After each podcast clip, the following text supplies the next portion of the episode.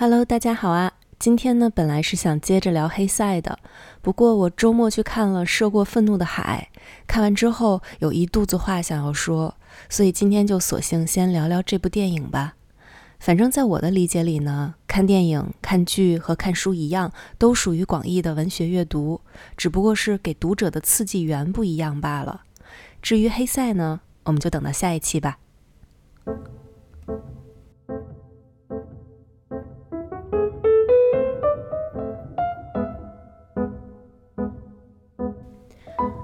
我想说，这部电影是非常值得去电影院看的。首先，导演曹保平，演员周迅、黄渤，这几个名字亮出来，就知道至少不会是烂片儿，保底的质量肯定是有的，肯定是值得为此掏一张电影票的钱的。然后呢，电影的视觉效果确实也非常震撼。这里主要是两场戏哈，第一场就是主角团在通往机场的路上飙车，因为故事地点设置在滨海城市，所以他们呢去机场的时候要路过一个跨海大桥，一路上就是狂风暴雨，然后又有龙卷气旋，成千上万的鱼群从海里被刮到天上，然后再噼里啪啦的砸下来，就天上下雨雨，而且是劈头盖脸砸下来的鱼。然后呢，主角团们还不停车，还继续疯狂飙车。我作为一个内陆长大的小孩儿，反正是没有见过这种场面，也不知道海滨城市的人有没有真的见过这种气象奇观啊。反正我在电影院是真的看傻了，一边张大嘴巴惊叹，然后一边感慨这帮人真牛，都这样了还不停车，赶去机场有什么用呢？飞机还能起飞吗？另一个场景呢，是电影快结束的时候，李烈和老金在船上，有无数巨大个儿的蜻蜓飞来飞去，像无头苍蝇一样四处乱撞，然后越来越多，越来越密。这些蜻蜓其实是在把李烈心中压抑不住的疯癫外显出来。果然呢，两个人聊着聊着，李烈就发疯了，抄起一把铁棍就往老金的脑袋上砸。有的人说这场戏的蜻蜓特效做得很糙很假，不过我可能眼神不太好，并没有看出来假，还觉得挺带感的。但是吧，我一开始想去看这部电影的原因，还真不是因为导演、演员或者特效，而是看到了一个豆瓣差评，差评的标题呢是说这部电影是一群安定医院在逃患者。我一看就兴奋了，我就喜欢疯批的呀。管他是安定医院在逃还是六院在逃患者，都必须要去看的呀。然后呢，果不其然，全员各有各的疯，有些疯的令人害怕，有一些则疯的让人心疼。下面呢，我就一个一个的说一说。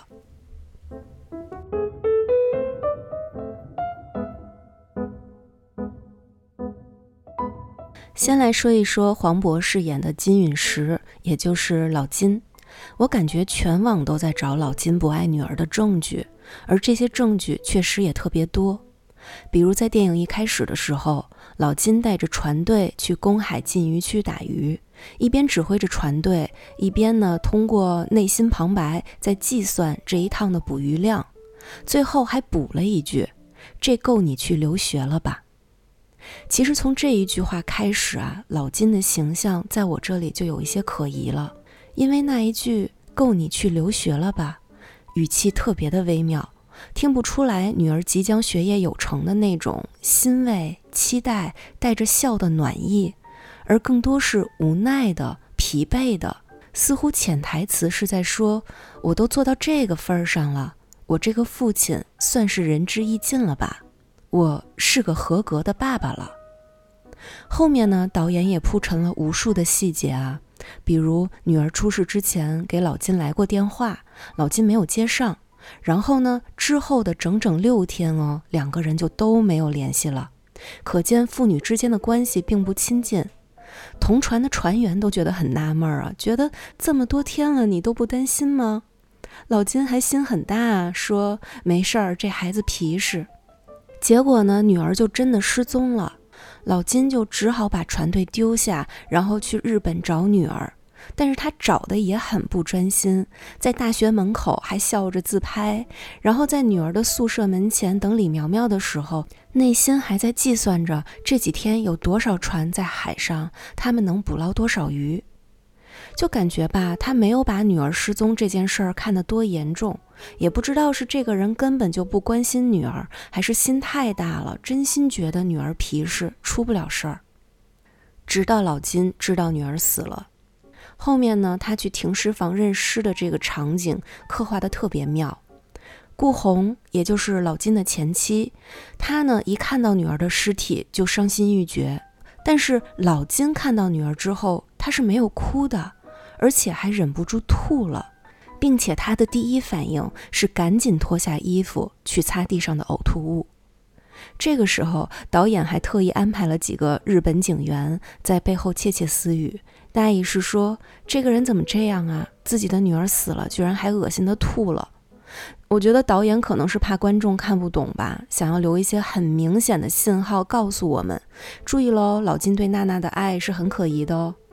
但是说实话，我觉得这个安排没有太大的必要，因为观众到了后面应该都能看出来。而且呢，话又说回来哈，正常人在面对痛失亲人这种巨大变故的时候，也未必都能够像顾红一样立刻就哭得出来。有的人可能在当下是麻木的，因为太震惊了。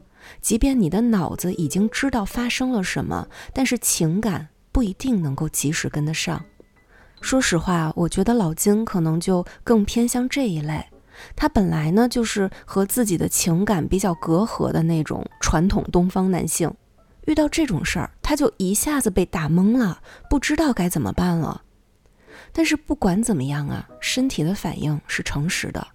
可能是对于尸体的本能的厌恶和恐惧，也可能是太多不知道是什么的情绪堵在胃里，所以老金一下子就吐了。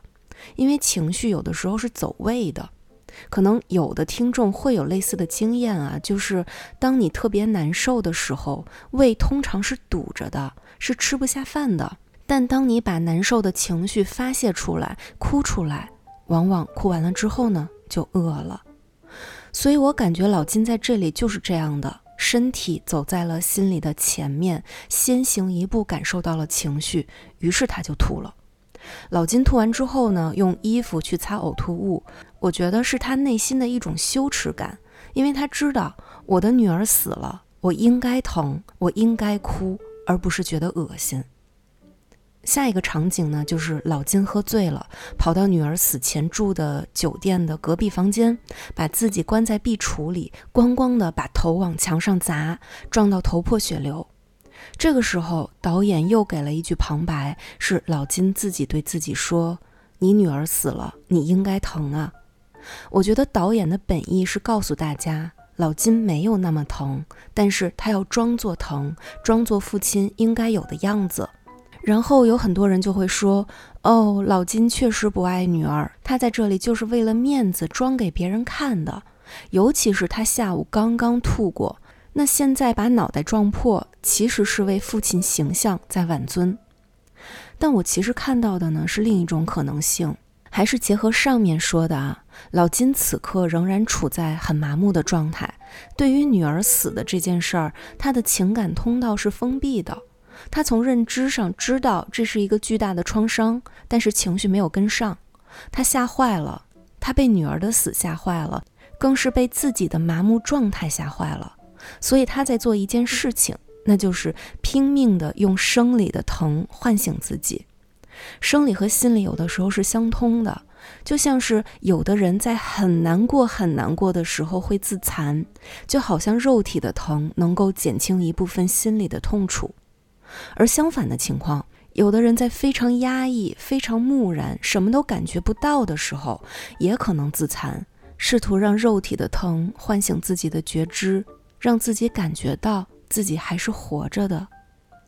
当然，我在这里不是想要跟导演唱反调，然后硬要洗白老金，硬说老金其实是爱女儿的。没有啊，我只是想从另一个角度去解读更多的可能性。毕竟人物已经塑造出来了，观众想要怎么解读都是可以的。我们接着看啊，还有一处导演给的提示特别明显，那就是老金在撞完头之后，跟一个日本警员吃饭。这个时候，老金说了一句让大家最为诟病的话，那就是“我老金的女儿被人害了，这是个笑话。”我觉得到这里，其实所有人都能对齐了。再不明白的人也能够到达这一层解读，那就是金陨石对女儿的爱，其实是传统父权制下父亲把女儿当成了自己的资产，这是一种对于所有物的爱。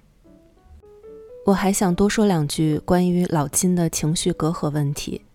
可能很多人真的高估了人类对于自己情绪的感受力和理解力。很多人他是分不清悲伤、愤怒、委屈、羞愧这么多复杂情绪的，这真的不是开玩笑。我原来也觉得不可思议啊，人怎么可能不知道自己的感受呢？但是自从我最近开始做热线志愿者，我才真的发现，有的人他就是不知道，他可能只会模模糊糊的感觉到我心里不舒服了，想找人聊一聊。然后你问他你怎么不舒服啊？你现在有什么情绪啊？你具体的感受是什么啊？很多人会在这个问题下卡壳，也有人会直接跟你说：“你这个问题我从来没有想过，哎，我也不知道我是什么情绪。”然后呢，你就得带着他一起去探索。你现在想到了什么？你的身体感觉怎么样？如果觉得有些窒息、喉咙梗塞、眼睛也湿湿的，哦，那可能是有些悲伤。而如果声音很紧，语速很快，停也停不下来，那可能是觉得很焦虑。真的感受到自己的情绪，并且理解它，真的不是一件天生就会、水到渠成的事情。这个可能跟我们的天赋有关，有生理性的因素，但是很大程度上也会受到家庭教育、社会文化的影响。就比如从小被教育“男儿有泪不轻弹”的人。他长大之后，可能就真的很少伤心，因为在他的成长经历中，每一次伤心都会被批评、被打压，于是他不得不压抑这种情绪，最好压抑到连自己都察觉不到。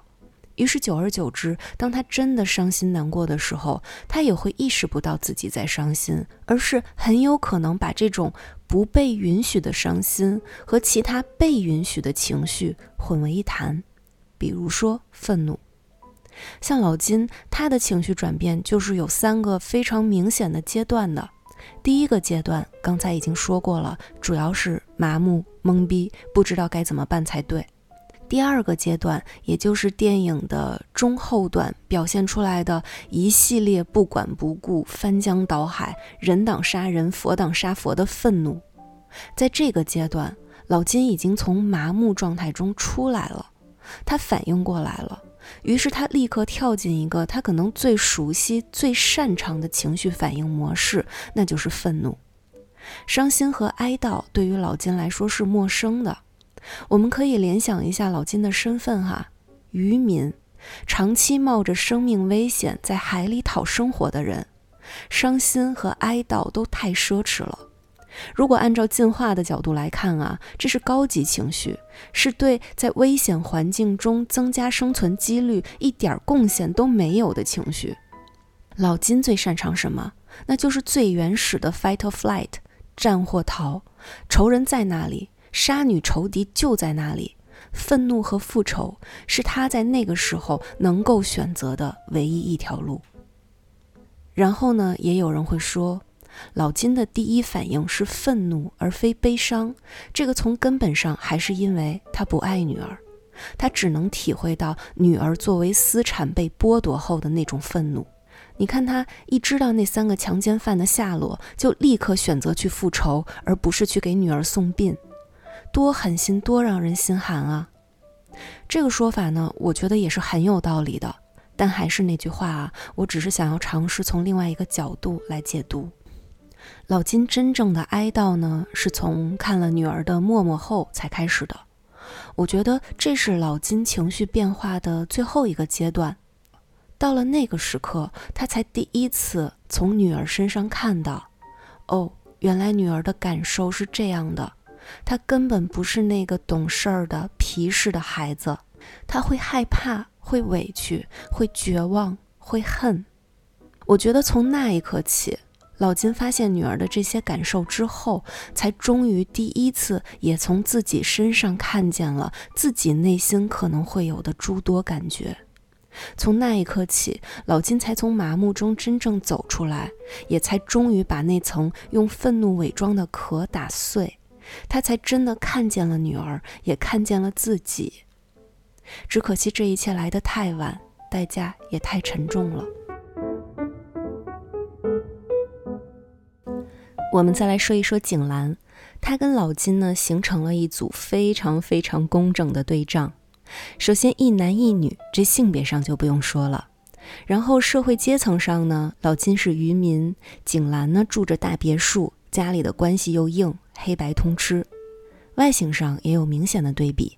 老金是糙汉，而景兰则从头到尾都妆容精致，一丝不苟，浑身 Chanel，踩着细高跟鞋，噔噔噔噔跑得飞快。教养方式上也是有对比的，老金对娜娜是放任不管，而景兰对于李苗苗则是溺爱。儿子各种闯祸，景兰呢就跟在后头擦屁股。有两场戏啊，让我感觉把这种对仗做到了极致。第一场呢是景兰从着火的地下室里面救老金，另一场是老金从海里救景兰。先说一下火里救老金，当时老金被关在地下室，知道景兰肯定要把李苗苗送走了，于是急了，想把动静闹大，所以用微波炉加热铝箔纸，放火烧屋子。景兰看见地下室都冒烟了。而他也不敢让老金真的活活被烧死啊，所以赶紧打开门冲下楼，想把老金拖上来。这场戏其实是充满性张力的，尤其是老金和景兰有一段扭打，景兰被老金一胳膊摔到墙上的时候，导演还给了景兰一个眼神特写，那个眼神特别复杂，映着熊熊烈火，彼此是不共戴天的仇人，又同是父母身份。一个要替女报仇，一个要保儿子性命。那一刻，他们是无比接近对方，且真切地理解对方的。另一场戏是景兰以为老金已经把李苗苗杀了，一怒之下开车狂追老金，然后连车带人掉到了海里。老金呢，也不愿意景兰真的淹死啊，于是他也二话不说就跳到海里，把景兰拖上岸。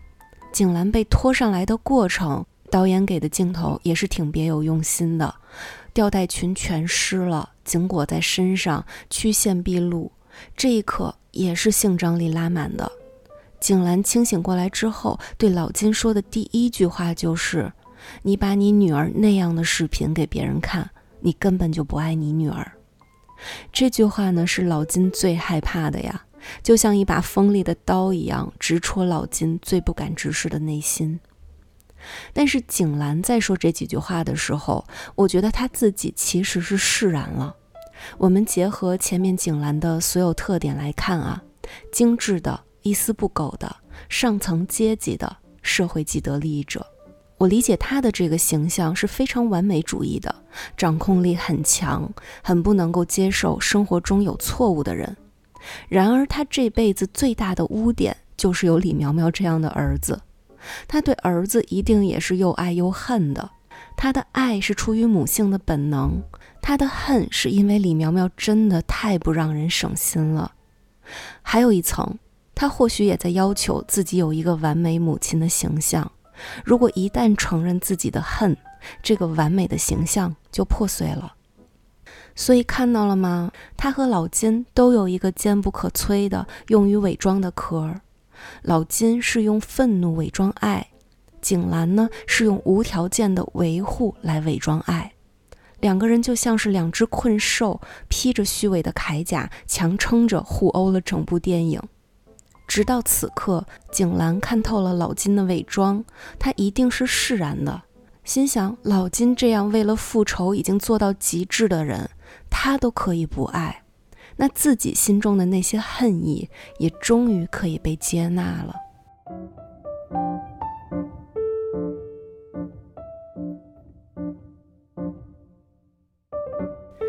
然后我们说一下李苗苗和娜娜，这俩应该是真的符合安定医院在逃患者的标准的两个人了。首先，李苗苗绝对是典型的反社会人格。反社会人格还有一个更直接的名字，叫精神病态，是不是听着就很变态？这种人格最大的特点就是冷酷无情，无视他人权利，冲动，具有攻击性，且不会害怕。我们一个一个来看啊，反社会人格不会害怕，也不会焦虑。这个是因为他们对于厌恶刺激没有形成基本的条件反射。比如说啊，我们小时候如果一逃课，可能就会挨揍。那么挨揍就是一个厌恶刺激，我们一想到挨揍就害怕，那久而久之呢，就不再逃课了。这就是一个基本的条件反射。但是呢，反社会人格的脑回路天生就是对于这种厌恶刺激不敏感，他们就算被揍了，下次该逃课还是逃课，完全不会因为即将挨揍这件事儿感到担心。李苗苗就很典型啊。刚在漫展被老金抓住过一回，好不容易逃脱了，在去机场的路上呢，还要再拐回去再参加漫展，完全不害怕，特别沉着。这要是普通人，早就跑了。反社会人格的第二个特点就是冲动，这个主要是行为层面的，会不顾后果的做一些很疯狂的事情。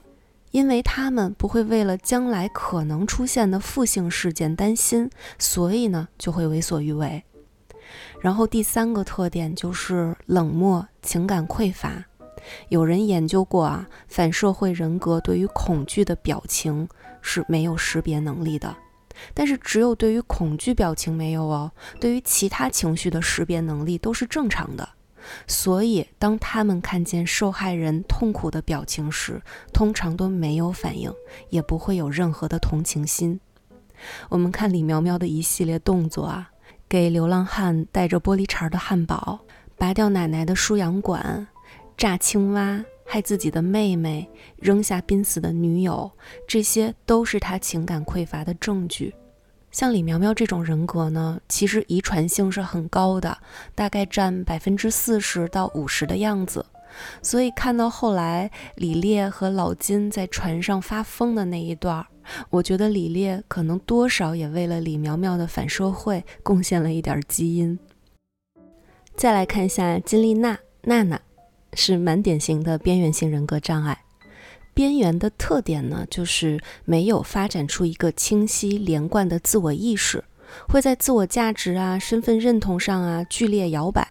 对于他人情绪的微小迹象呢，都会过于敏感，害怕被抛弃，需要关注，害怕分离。同时呢，边缘人格的人也会比较冲动，经常会出现自伤、自杀等行为。但是边缘和反社会不太一样啊，导致边缘的原因呢？通常还是家庭教养问题，比如儿童时和父母分离，或是被父母虐待。那这一类孩子长大之后就特别容易出现边缘性人格障碍。这个其实是比较好理解的啊。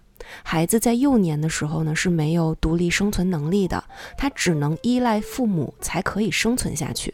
所以父母呢原本应该是孩子的安全岛。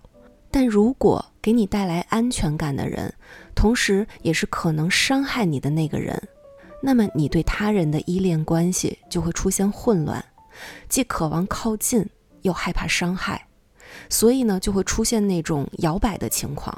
好的时候非常好，时刻想要跟你粘在一起，你就是他的天，他的一切。但一旦有一个细微信号让他觉得不如意了，你在他心里就可能变成抛弃他、伤害他的坏人。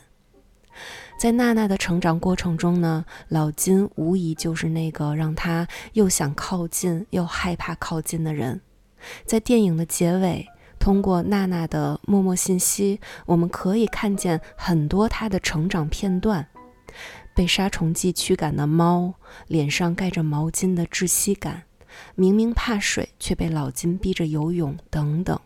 所以娜娜只能把衣橱当成安全屋，在里面想象着有一天能够出现一个像太阳一样完美的形象，一个拯救者的形象。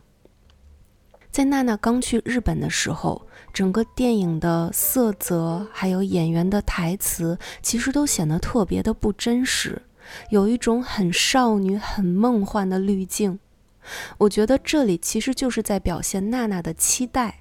他到了一个全新的环境，他在这里期待能出现一个真正的太阳。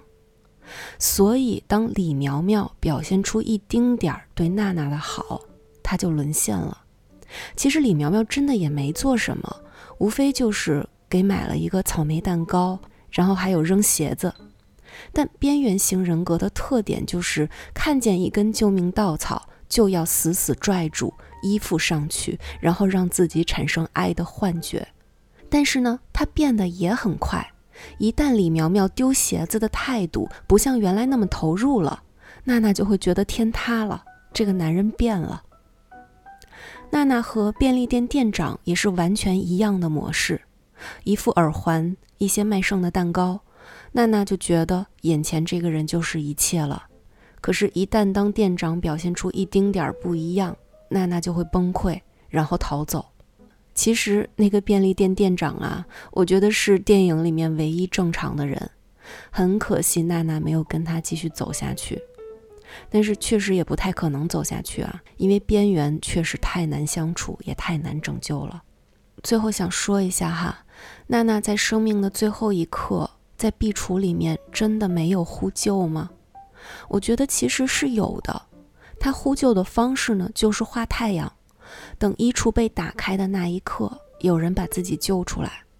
除此之外，他做不了任何其他的行为，因为他从小的时候起，任何的求救信号在老金那里都是无效的，所以他也从来没有学会过应该如何向他人求救。有人说这个电影是在反复权，因为在娜娜的梦里，老金被吊起来了。这个画面呢，确实是很冲击。但说实话，我没有感觉到反复权。虽然父亲被吊起来了，但是父权可没有被吊起来，父权仍在原处安坐。吊起来的场景很微妙，是在这个家庭单位中，老金这个父亲角色被吊起来了。但是他吊起来也并不是因为父权压迫，而是因为父爱缺失，是娜娜因为没有得到父爱而产生的恨。而且我不知道你们有没有注意到哈，老金被吊在高塔上的时候，娜娜是划着船飘过去的，飘走之后呢，还回头望了老金一眼。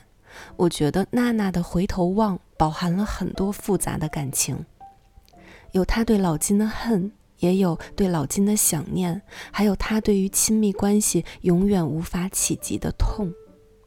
娜娜说过，真正了解我之后，没有人会爱我。而讽刺的是，他的爸爸老金从来不了解真正的他，却是在了解之后才开始爱他。所以我觉得被吊起来的是个不懂爱的父亲，而真正处于权力高位的爹并没有被吊起来。有特权的住别墅的景兰没有被吊起来，李烈也没有被吊起来，他也没有死。这里导演对于李烈的处理还蛮戏谑的。等李烈伤好了之后，噔的一下睁开眼睛，李苗苗这个祸害就又回来了。所以这个电影到底是在审判什么呢？我觉得还是原生家庭和教养方式。网上有一个金句啊，就是整出戏都是大人们在玩一场关于爱的 cosplay。我觉得说的很好。在今天一开始的时候，也聊了很多关于老金不爱娜娜的证据。不过呢，我还是想要换一个角度讲一讲，那就是老金并非不爱，老金所做的一切就是他的爱了。供女儿吃喝，供女儿留学，不惜犯险去近海捕鱼，我觉得这就是老金他的认知范围里的爱了。或许这种爱里也掺杂了面子问题，女儿是所有物，所以爱的不是女儿，是自己的面子。或许是的吧。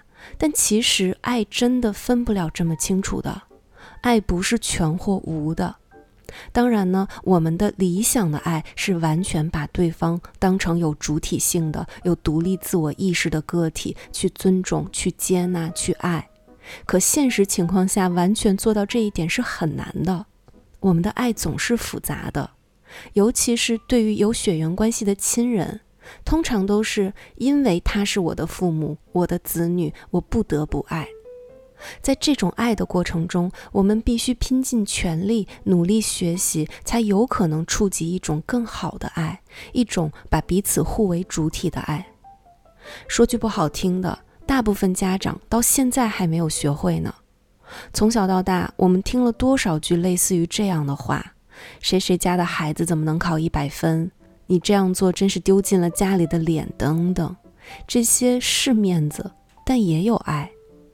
所以我在反思，我们是不是把爱看得太高尚、太完美了？有一点瑕疵就可以全盘否定，一切都是爱的必要条件，但没有什么是爱的充分条件。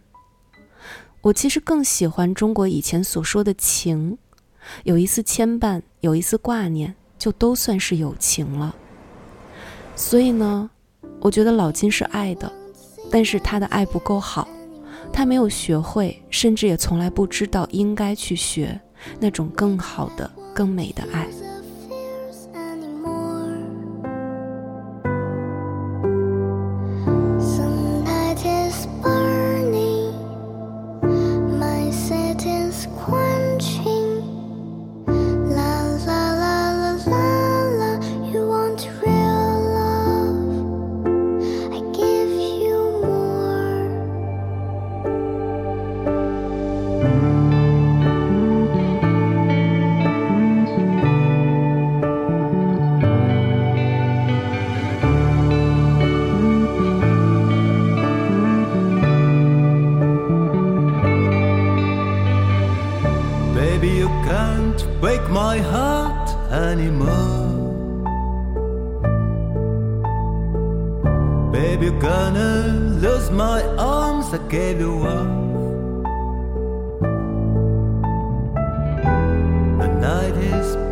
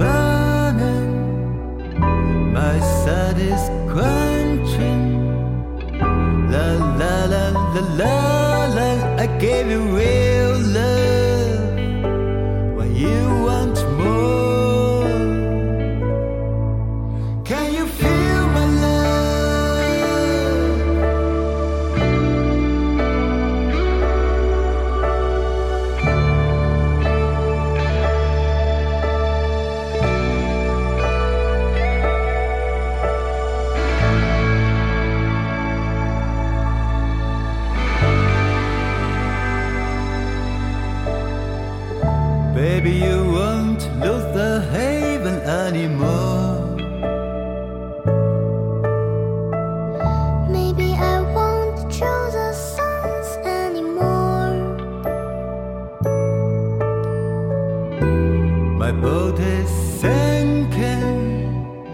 My cabin is drifting. I